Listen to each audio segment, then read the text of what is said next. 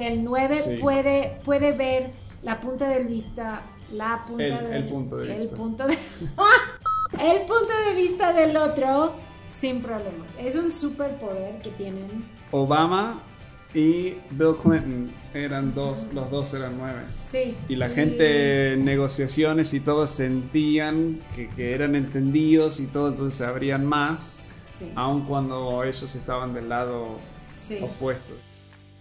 Here we are. Here we are, bienvenido a otro episodio de Un líder diferente y una familia diferente. Acá seguimos hablando del enneagrama. Entonces, dos cosas.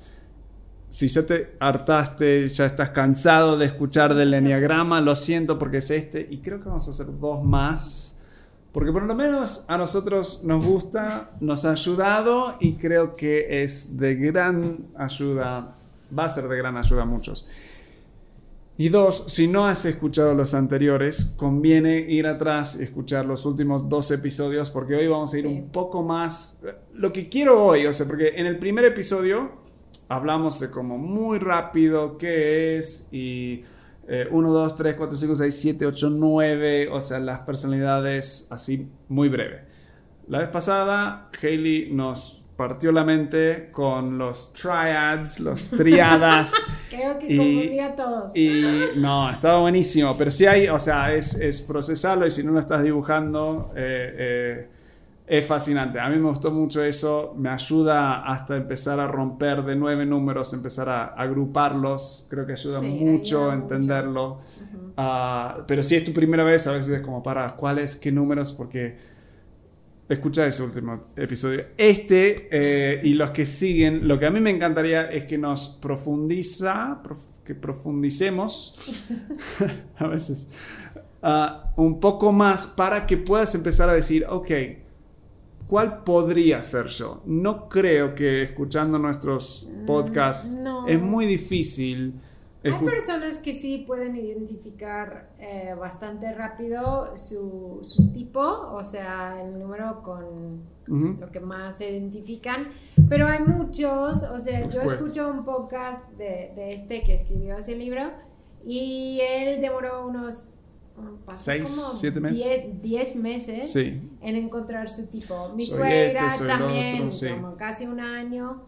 Eh, Y hay algunos que lo personas- lees, como yo, lo lees, es, es- o sea, bueno, ella básicamente me ayudó, sos este, y leí todos los demás, claro, soy, o sea, es muy Dije, obvio. Creo que debes. No, no lo diagnostiqué. ¿eh? Que nunca debes decirle a otra persona qué tipo son. Porque ahí le Mentira. robes del, del camino. Pero Sí. sí. te dije, creo que debes leer ese. A El ver, a ver qué te parece. Sí. Entonces, queremos hoy ver el 8, el 9 y el 1, profundizar un poco más, hablarlo en algo más de detalle eh, para que puedas ir viendo si es este, si eres uno de estos y luego vamos a seguir con, con los otros. Am, ¿Nos metemos? ¿Algo más para decir? que Em, sí, ese eh, 8, 9 y 1 Ah, sí. son eh, los tres números que están arriba en el enneagrama y forman el triada de hola, el, la. ¿La triada? triada. ¿El triada? No sé, no Yo importa. estoy practicando mi español aquí. ¿eh? No deberían haber puesto Em, femenino, masculino en el, No, en el ¿eh? idioma de español. Mm, Pero bueno, es triada del, del cuerpo, de esa inteligencia instintual físico que tenemos, que está asociado con la necesidad de, de tener control em, y autonomía eh, sobre ti mismo y también eh, tu ambiente. Sí. Y está asociado y, y muy motivado por la emoción del enojo. Sí. Así que esos son los tres. ¿Todo bien? Alexa en el fondo nos está hablando. Ah. eh, la ¿quién- aplicación. ¿Quién? ¿Quién Pensé fue? que era un niño. Sí. Cállate. Bueno, así que por eso elegimos esos tres porque forman esa triada, ¿no? Estamos como Sí. eligiendo números Sí, al tres. No, sí. Así que vamos a empezar con el 8. El 8. El 8 es Yo tengo mi libro acá para, para Sí, ir igual- aportando algo. para hacerme preguntas que no puedo contestar. Exacto. Em, así que el 8 es conocido como el jefe, activista, líder, eh, vencedor, es el número del enneagrama eh, que más energía tiene. Es el más energético de todos. Em, eh, puede ser un 8. Muhammad Ali, el, boxeador, era un 8, una bestia. Puede ser un 8 si, em, si la gente te, te dicen a veces que eres muy agresivo. Qué agresivo y tú piensas, no soy agresivo, soy directo. Claro. Porque hay gente que es agresivo, pero se da cuenta cuando es agresivo. Ajá, el 8 no el lo El 8 es su... Es, directo nada más. Soy directo. Em, no hacen nada a la mitad. Hacen todo, o sea, acceso. O sea, su energía eh, van buscando desafío tras desafío. Eh, les encanta la adrenalina. Em, son muy, muy energéticos. No tengo otra palabra. Em, les cuesta mucho eh, confiar en otros. Sí. Eh, son bastante cerrados eh, a nivel como emocional. Em, ¿Qué más? Les encanta el debate. Sí. Siempre están buscando, les importa y valoran muchísimo la verdad. Así que cuando empieza un conflicto para el 8 es como, ay, qué bueno. Sí, les encanta, o sea, les lo encanta y lo buscan porque como otros lo perciban como yo salgo corriendo y el 8 va a decir, por fin sé qué está pasando. Sí. Yo, y, yo tengo lo ven casi como intimidad en vez de algo que está poniendo en riesgo la relación. Como dijimos, creo que en el primer episodio, tenés como un número central y luego tenés alas, o sea, de un lado como que también te jala. Pues yo soy un 7 y me tiro hacia un 8 y ese lado del 8, a mí me encanta un buen debate, o sea, creo que sale de ahí, o sea, si, si no estamos discutiendo algo importante. Me encanta tener amigos con opiniones muy distintas que los míos y, como meterme en eso. Y creo que eso es mi, mi alita de, del, del 8. El 8 tiende de pensar en blanco y negro. Ajá. O sea, tienen razón y ven las cosas así de, de claras, toman decisiones rapidísimo por ese instinto, como que simplemente saben qué van a hacer. Eh, y no son algo, una percepción a veces de ese tipo es que son bullies. Sí, el que, bullying. Ajá, que hacen bullying a, a, otros. Pero eso casi nunca es el caso. No. Porque el bullying sale de, de sobrecompensar por una inseguridad o un miedo. Y el 8 no, tiene, no miedo. tiene miedo de nada. Entonces no es el bullying. Es más, es el que protege. Es el que protege. Si ve bullying, aun si es así de flaquito, se Sí, mete y, se y mete. lo hace. Em, El, leí acá el, el 8 eh, tiene como una. No está seguro, no sé cómo se dice la palabra wary, pero está como, ah, no sé, de, personas muy amables. sí, O sea, cuando hay no alguien- les caen muy bien, les preocupa. Claro. porque piensan que son en un sentido desconfiados. Sí. Em, y así que si alguien es como súper, súper dulce, están pensando, ¿qué es que no me está diciendo? Eh, porque el 8 entiende que el mundo es difícil y si no estás, o sea, viviendo como si fuera así, o sea, no estás entendiendo la situación. Sí. Em, el. ¿Qué iba a decir? Ah, algo muy importante para el 8 son esas presencias gigantes eh, cuando llegan a, a un lugar, o sea, llenan el espacio, si no son el líder, rápidamente funcionan como si fueran Sí, líderes. si hay un vacío de liderazgo, lo llenan, lo llenan. Sin, sin pensar, ni es intencional. Pero algo interesante del 8 es que no tienen que estar en control, pero no quieren que nadie les controle. No, quieren tienen, decirlo de nuevo, no tienen que estar en control. Pero no quieren ser controlados. Eh, así que mientras tienen Si hay, buena si hay un líder que tiene buena visión, que tiene un buen plan, ellos no tienen ningún problema apoyar ese plan Ajá. e irse, pero no quieren sentirse manipulados, controlados. Eh, Sí, les importa mucho la justicia y la igualdad y les gusta, o sea, viven con las cartas en la mesa. O sea, básicamente piensan si Dios quisiera que el corazón estuviera por fuera, lo hubiera puesto afuera. Sí. O sea, está dentro y, y debe estar así. Em, y como vemos con cada, cada tipo, cada número, han internalizado un mensaje hiriente. Eh, en, su desarrollo. Un mensaje que los lastimó en algún punto. Que, les ha generado eh, esa forma de ser, esa estrategia de sobrevivir. Es como una herida que nunca se sanó. Sí, o sea, podrías usar la palabra trauma, pero también es una palabra bastante fuerte y muchos no se identifican con eso y sienten que desvalora esa palabra si lo usan para cosas más chiquitas. Pero bueno, el, mensaje que han, que han absorbido eh, es que el mundo es un lugar eh, peligroso, es hostil, solo los fuertes van a sobrevivir y los inocentes van a ser traicionados. Así que ponte tu armadura que vamos a, a batallar. Y por eso no confían mucho. No confían mucho, sienten una gran necesidad de estar fuertes y nunca jamás mostrar sus vulnerabilidades. Ahora, pero cuando logras ganar la confianza, sí, o sea, sí, es fuerte, ¿no? Tienden a tener un círculo muy íntimo eh, de amigos, de familiares. Eh, y si rompes la confianza, ya fuera. Muy difícil em, recuperarla. Sí tienen personas que están en su vida, que conocen su, su corazón tierno que está ahí abajo eh, pero no es algo que, que, sueltan muy fácil o que revelen a, a cualquier persona. Sí. Em, así que ese es eh, en un sentido el, el 8. El, la pasión del 8 o el, el pecado mortal, digamos, eh, es el exceso. Para el 8, o sea, nunca es suficiente. O sea, si van a salir en bici, o sea, quieren estar subiendo y bajando montañas y con la adrenalina hasta acá, eh, siempre empujan los límites todo el tiempo.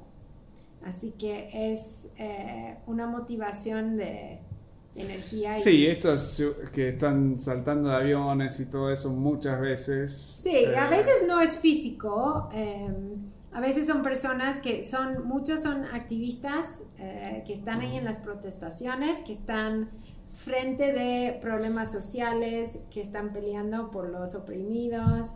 Eh, no es necesariamente que quieren brincar por el avión, pero, pero sí son muy fuertes y... El 8 en relaciones, o sea, cuando amistades, parejas y todo, eh, siento que en muchos casos el, desafío es como que le gusta el conflicto. Entonces, si no eres un 8, eh, te parece como que casi está haciendo bullying, pero justamente no lo está haciendo. Lo que está buscando es conexión, intimidad. O sea, lo que para ti es intimidación, para el 8 es intimación.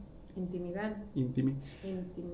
Intimacy. Para el 8 es intimacy. Sí, intimidad, claro. Sí, así que lo último que quieres hacer si estás en, una conversación así, como que estás subiendo con el 8, es levantar tu banderita blanca y, rendirte. Porque para el 8 es como, ah. ya perdiste. O sea, perdiste no solo el debate, sino mi respeto también, porque no estás dispuesto de venir a la mesa y, hablar, y, poner, claro. Eh, Justo el, la frase acá que me gusta del libro es el para ellos conflicto es conexión. Sí. O sea, cuando estamos en conflicto, estamos hablando, estamos pasándola bien, estamos sí, y sienten por fin que, saben qué está pasando eh, con el otro y pueden conectarse ahí. Y ya no hay ese miedo de qué, qué es que no me están diciendo. Em, y sienten que están como logrando conectarse con la persona como más cruda, digamos más real. Su forma de hablar, también dice el libro, es comandante. O sea, hablan como que todo, tienen razón. No dicen, a ver, a mí me parece, o sea, las cosas son así y son así. o sea, Por eso otros los perciben como agresivos y el otro está como, ¿qué? Estamos hablando. O sea, yo no veo nada son muy rudos. Y buscan, o sea, dicen una cosa y lo que buscan es que les digas, estás loco, no es así. Reacciones. O sea, que reacciones y le des un buen, un buen debate. Sí. ¿Qué más? Porque ya hablamos mucho del 8. ¿Algo más? o... si sientes que eres un 8, que vayas, que busques eh, por internet o en un buen libro, hay muchos Varios ya están eh, disponibles en español. Me sorprende que no hayan más originales porque sí, algunos de los primeros en realmente hacer investigación estaban en Chile, pero bueno. Em, hay muchos que son muy buenos, así que si piensas que eres un 8, pues que vayas a investigar. Y, a ver sí, el 8, o sea, para madurar, para salir de eso, para llegar a una vida más plena, tiene que empezar a bajar. A, reencontrarse con esa inocencia que perdieron. Sí. Porque de chiquitos, eh, por algo, tenían que ser fuertes. Claro. Tenían que, en algunos casos es que pasó algo y tenían que madurar rápido, tomar muchas responsabilidades.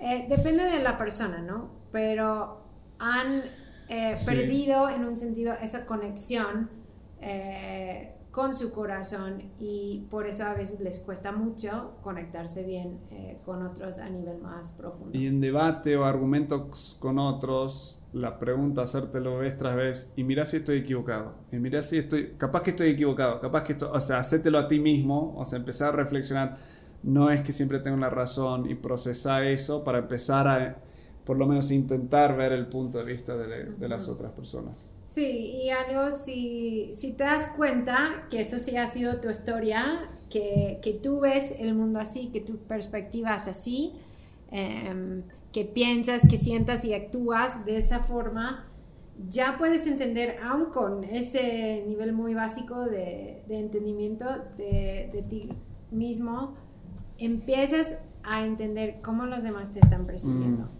para que puedas aclarar, para si necesitas bajarlo un poco en ciertas situaciones. Em, y también entender que no todos tienen la energía que tú tienes. Sí.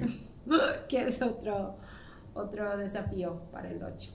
Ok, vamos a 9, que, que los 9 me siguen confundiendo un poco. Pero sí, los 9 son medio complicados. Yo tengo mi libro acá, voy a decir, o sea, lo poco que, que, me acordaba voy a aportar algo. El 9 es un número interesante porque están en esa triada de, de enojo, pero son los más dulces, más relajados, más amables, capaz de todo el enneagrama. Ah, o sea, son los más tranquilos. Em, han entendido, o sea, el mensaje que han recibido es que sus ideas, sus preferencias, eh, o no son importantes o no tienen ningún efecto en su situación. Así que han sentido em, como invisibles a veces.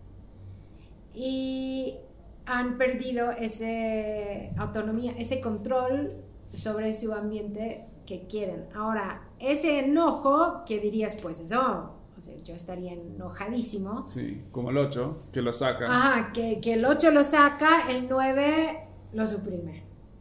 Es, es, es mucha energía para eso.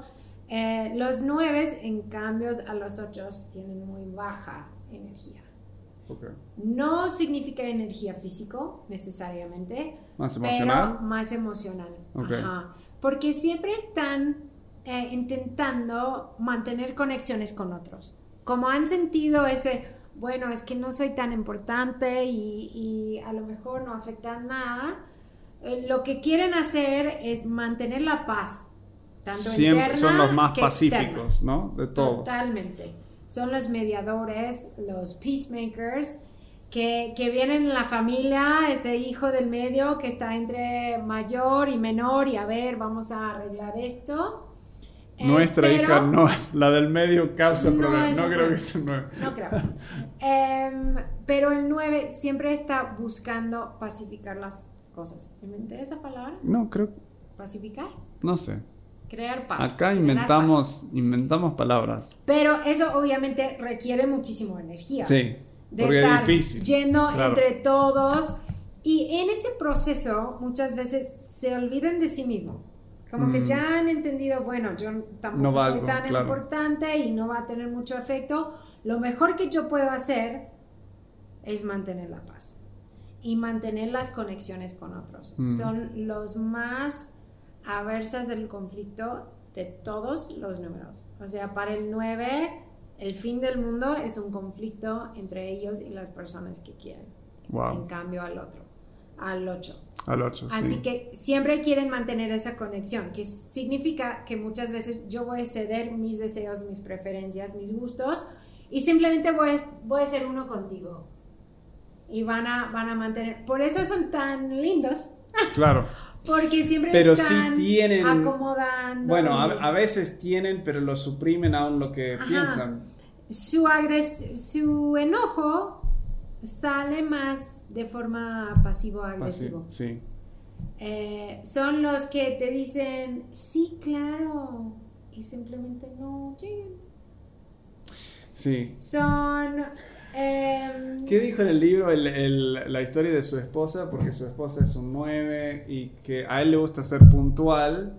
Y cuando ella están por salir, hey querida, vamos, es tiempo de salir. Y seguía como encontrando otras cosas para hacer.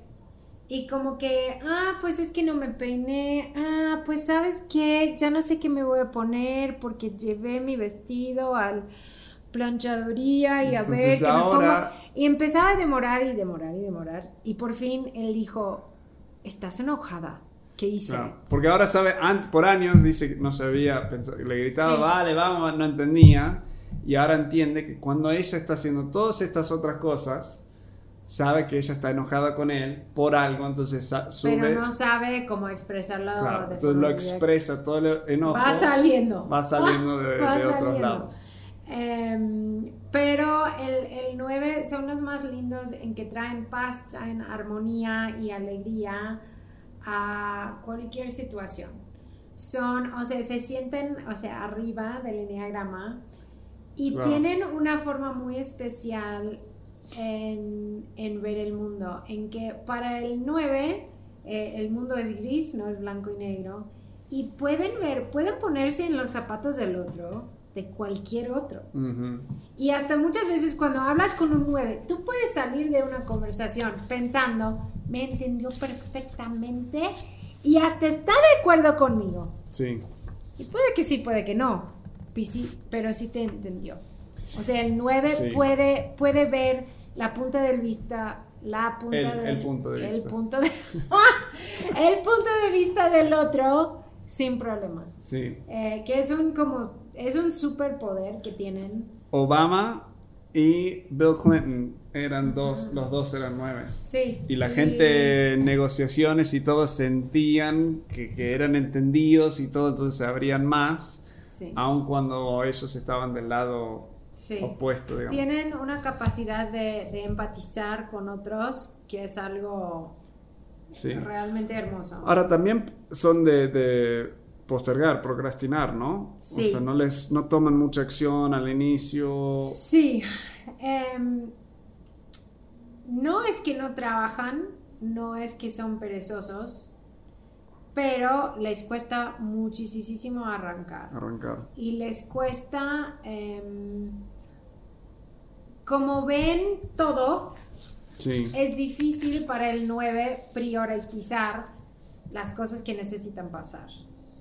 Así que muchas veces su aparente que no están actuando o que no están siendo productivos, pero es que para el 9 todo, todo tiene el mismo peso. Eh, les cuesta más diferenciar y priorizar, así que es algo que les cuesta a veces en el trabajo. El, el 9 le Tomar gusta- una decisión, no toman decisiones. no, no pueden, Están, necesitan ah, mucho tiempo porque pueden ver todos lados y muchas veces no saben qué quieren, así que quiero esto, pero veo perfectamente el otro lado, pero no sé, pero a lo mejor, pero si hago esto va a tener un efecto en tal relación y así que no lo aguanto y no lo voy a hacer. Ujú. Em, harían cualquier cosa para evitar eh, conflictos en, en sus relaciones. Em, A mí me fascinó eh, el hecho de también que a veces los nueve como se desconectan y están en otro, como otro mundo, procesando, pensando, o sea, sí, si se pone... no es tanto soñando como capaz yo haría, visiones y todo eso. Pero como que desconectan de, de dónde están. Em, si, si empiezan a sentir que eh, su paz o externo o interno está siendo interrumpido, como que van ahí en la nube. Y hasta una de las cosas que decía, puedes que si es un 9, si todo el mundo te dice que eres muy bueno en escuchar y tú estás pensando, sí, pero no siempre. O sea, siempre parezco que estoy escuchando. Pero no. Pero no siempre. Em, Mm. Así que ese es... eh, Y se distrae mucho, o sea, cuando están en una tarea, se mucho. era, estaba, eso me fascinó, cuando están, pierden el, el, el big picture, o sea, pierden la visión grande, cuál es la, la cosa más importante en este momento. Sí, no pueden, como y- estaba diciendo. ajá. Sí, y se Como que distraen. simplemente ven todo y es todo igual, así que les cuesta mucho priorizar y tomar acción, Sí. em, porque están siempre, pero hago esto, pero hago el otro, pero es igual, pero que sería Sí, mejor. les gusta mucho la, también la pre- predic- predictability, Rutina. rutina, rutinas, Rutina hábitos, le da mucho estructura. confort, mucho, sí. mucha paz en que saben qué se espera de ellos y es una cosa menos para estar pensando. Sí, Em, una cosa menos para estar tomando decisiones. Entonces, para ayudar a un 9, para terminar y ayudar a un 9 como a avanzar, eh, algunas virtud, cosas... Ajá, la, la pasión es esa, esa pereza, esa como ignorándose a sí mismo, sus preferencias, sus em, gustos.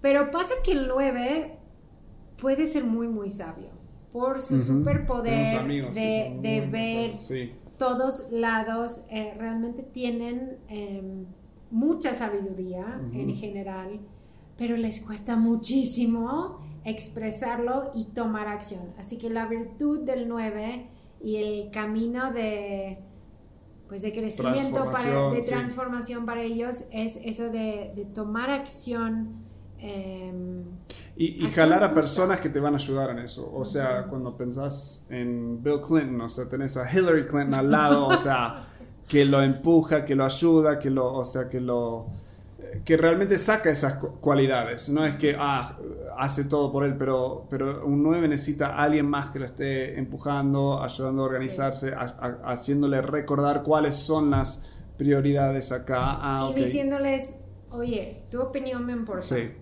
tú vas. sí. tu, tu aportación es importante y sí va a tener efecto. Así que vamos a Aún aguantar. si te da miedo, exprésalo, Ajá, o sea, porque lo y- necesitamos. Sí, Ok, sí.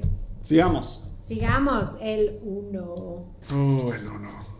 son los perfeccionistas. No Sí. me odien por usar la palabra. Em, Tienen que seguir todas las reglas. Sí, Este, es, este me cuesta, a la vez me gusta, pero me cuesta porque el otro día estaba justo haciendo un ejercicio buscando lo que yo valoraba, mis valores, y valoro mucho la flexibilidad. Entonces el hecho de tener que seguir todas las reglas me cuesta y los unos son los que quieren seguir Sí. todas las los unos son reglas. los que mantienen el mundo funcionando. Son, o sea, quieres un uno como médico, quieres un uno Ajá. como piloto, Piloto. como eh, estamos con un proyecto de Cirujano. construcción que en otro momento vamos a hablar más, pero el que está a cargo de todo, yo creo, o sea, de fuera, parece ser un uno. Le dije, me da muchísima seguridad que estés involucrado. Claro. Porque sé que no va a faltar ni un detalle, ni un pedacito va a estar chueco, eh, va a estar, van a seguir los procesos al 100 y él va a estar cuidando en cada momento la calidad Todo. del trabajo que está pasando ahí. Sí. Así son los unos. Em, Tienen la tendencia de que si no eres un uno y estás con un uno, eh, muy críticos. O puedes sea, sentir que te están criticando porque o llegan y te dicen, sí. oh, es que te faltaba aquí. Claro. Y para el uno es, yo te estoy ayudando, Ujú. o sea, te estoy aportando, todos queremos ser mejores. Lo que el uno no entiende es que no todos están motivados por mejorar el mundo entero. Em, Tiene una autocrítica también, o sea, constantemente se están criticando. sí, Eh, el uno básicamente quiere dejar el mundo mejor, en mejor estado. Sí. Eh, quieren mejorar todo, quieren em, Por eso se enfocan en todos los detalles, ¿no? Sí. Tu papá posiblemente... Ay, sí. Entonces, cuando cuentan una historia, te da, y mi hermana es también, cada detalle, el color, el tiempo del día, que para mí son irrelevantes a la historia, pero para ellos tienen que darte todos los... Se esfuerzan detalles. muchísimo. Eh, sus ojos van directamente a lo que los errores, que puede ser obviamente eh, frustrante a los demás. Eh, pero como mi papá en un momento literal fue su trabajo ir buscar errores y ahorrar la claro. empresa millones de dólares. Estaban o sea, seguros, sí. lo contrataron justamente Para por eso. Por eso. Em, el mensaje que el uno ha entendido en su desarrollo es que tienes que ser bueno y hacer las cosas bien. Eh, no está bien equivocarte para nada. Em, y personas y cosas o son perfectas o son malas.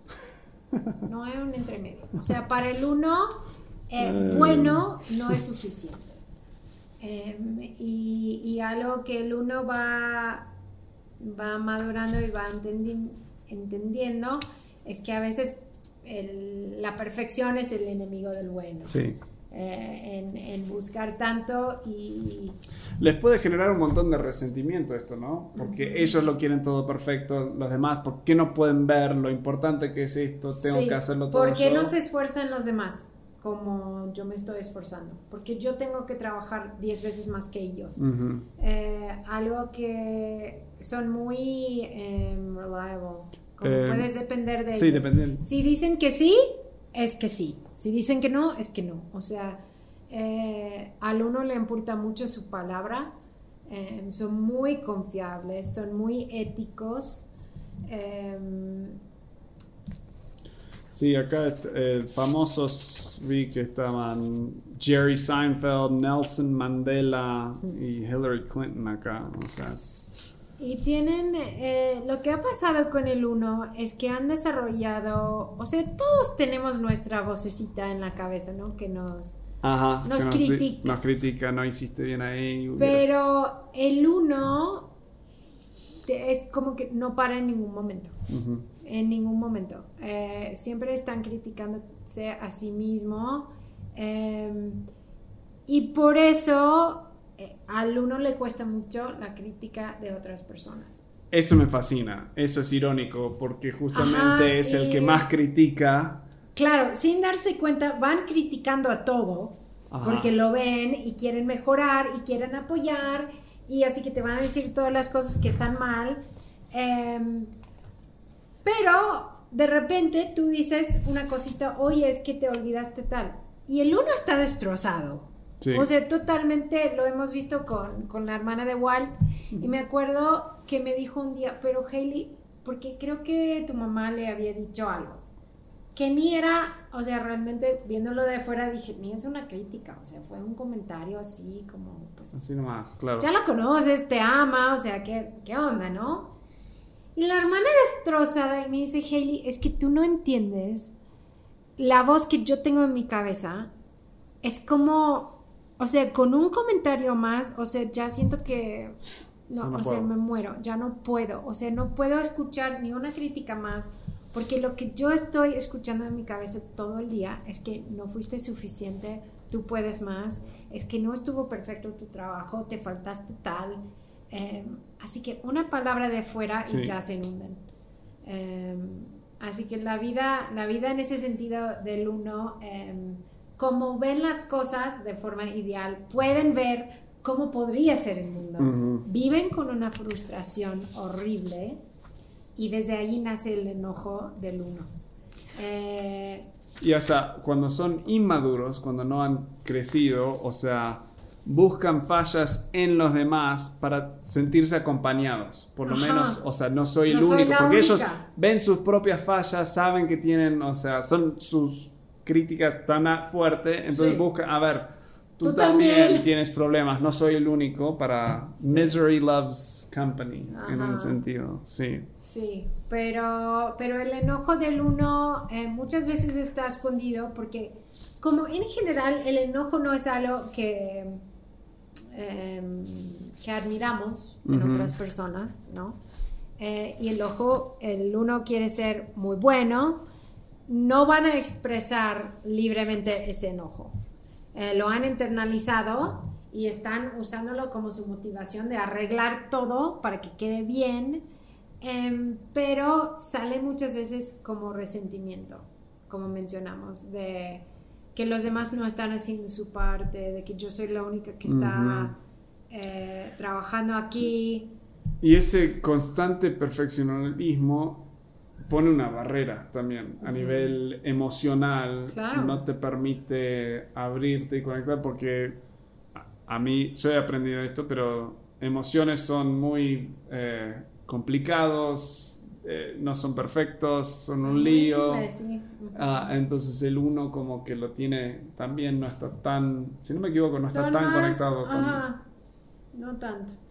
Y sí puede ser difícil a veces si el uno no se ha dado cuenta de esas cosas, em, si está viviendo más el, lado negativo de su personalidad, puede ser difícil acercarte porque vas a estar recibiendo también mucha, mucha crítica. Pero como dijimos, o sea, los unos son las personas que quieres em, estar construyendo eh, rascacielos y volando aviones. Yo quiero pilotos, todos los pilotos. Totalmente, siempre. Obligatorio que sean un uno. Sí, porque cuidan muchísimo la calidad y, ven el mundo como podría ser, que también eh, pueden ser muy visionarios eh, en ese sentido. Para, mm, si eres, si sientes que eres un uno, para empezar a como salir, eh, transformación, o sea, madurar en un sentido es ese resistir dar eh, crítica, o sea, frenarlo. O sea, no, no, tienes que dar crítica en cada momento, cada cosa. Me acuerdo eh, mi compañero de cuarto, que él dice que es un uno, cuando estábamos hablando del matrimonio años atrás, a él le costaba porque quería decir todo, o sea, que la quería arreglar, criticar en todo sentido, le salía normal. Y yo digo, a ver, tenés que. Porque la quiere y quiere que sea la, la, mejor versión de ella y pues. Yo siempre decía, tenés que ser selectivo. O sea, decidí, esto es grande, es un patrón o es una instancia nada más. Si es un patrón, ahí capaz lo mencionás. Si es solo una vez, no lo mencionás. Pero empezar a analizar por qué estoy criticando y si realmente en este momento debería estar y apreciando, o sea, contigo mismo y otros cuando las cosas están bien, o sea... Sí, es algo que, que, le cuesta. Escuché una vez alguien estaba hablando de que en su cocina o en su comedor, perdón, tienen una ventana gigante, ¿no? Y con una vista al bosque, es como casa en el campo. Y estaba diciendo que se levantó en la mañana, tenía su cafecito, salía ahí a ver la vista, ¿no? Y solo podía ver que su perro había dejado una manchita ahí en la ventana por su naricito. Y estaba ahí como, no, lo tenía que limpiar, tenía que ir, tenía que... Y llega la esposa y está como, ay, pues qué linda mañana, ¿no? Ahí con su cafecito, disfrutando de la mañana y la vista y la tranquilidad. Y él ahí limpiando el vidrio, ¿no? Y ahí se dio cuenta, pues sí, va a estar mejor si limpió el vidrio. O sea, el mundo va a estar mejorado. Mejorado. Pero yo no voy a estar disfrutando ni gozando en todas las cosas que sí tengo. Eh, imperfectas sí son, pero no significa que son malas tampoco. Sí, un uno se volvería loco en nuestra casa, creo. Eh, Así que, porque los unos también, o sea, tienden a tener todo muy organizado, todo en su lugar, todo perfecto. Sí, pues a lo mejor contratamos uno. Ah, sí. bueno, esas son ah, las primeras tres, el 8, el 9 y el 1. Ah, si sientes al, describir, que nosotros vamos, se me fue.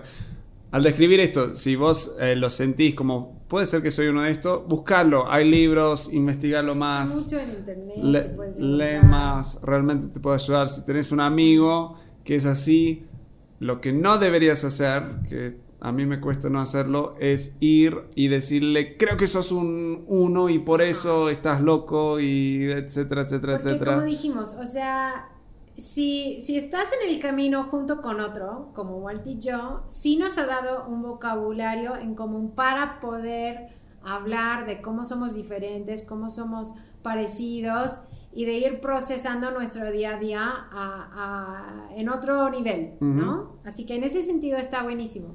Pero si tú estás investigando en eso y vas diagnosticando a los demás, pues no les ayuda nada. No lo entienden. No lo entienden y les molesta, vamos a ser honestos. O sea, ¿te gusta que la gente llegue y digan, ah, es que ya, ya te conozco, ¿eh? Ya te conozco porque tú eres así no, pues a nadie le gusta. Y, como dijimos, o sea, esa es una herramienta para ti como líder, como, eh, como líderes en, sus familias, también de, encontrar cómo es que estás filtrando lo que te pasa en el día a día para que puedas en vez de reaccionar, responder de forma más intencional. Así que eso es principalmente em, para ti y después para ir compartiendo y, y caminando junto a los demás. Pero si pensás que uno de tus amigos o tu pareja es un 8, 9 o 1, mandales este podcast. escucharlo, ¿eh? mira, eh, escuché este podcast, está buenísimo. Pensé en ti, no le tenés que decir nada y se lo compartes. Bueno, terminamos hoy eh, con, con, esto. Gracias por estar acá. Espero que esto te vaya eh, inspirando a buscar no solo del enneagrama, pero un poco más acerca de ti mismo, conocerte, estar más conectado contigo mismo, con tus amigos, con tus hijos, con tu... Ah, con, esto ayuda mucho en el trabajo también para entender cómo motivar y conectar con compañeros de trabajo, con empleados, por eso lo estamos sacando no solo en una familia diferente, sino en un líder diferente también. Así que bueno, gracias por estar acá. Espero que sigan para escuchar qué sigue. Seguimos con 2, 3 y 4. La que sigue. Eh, así que nos vemos en esa. Hasta luego.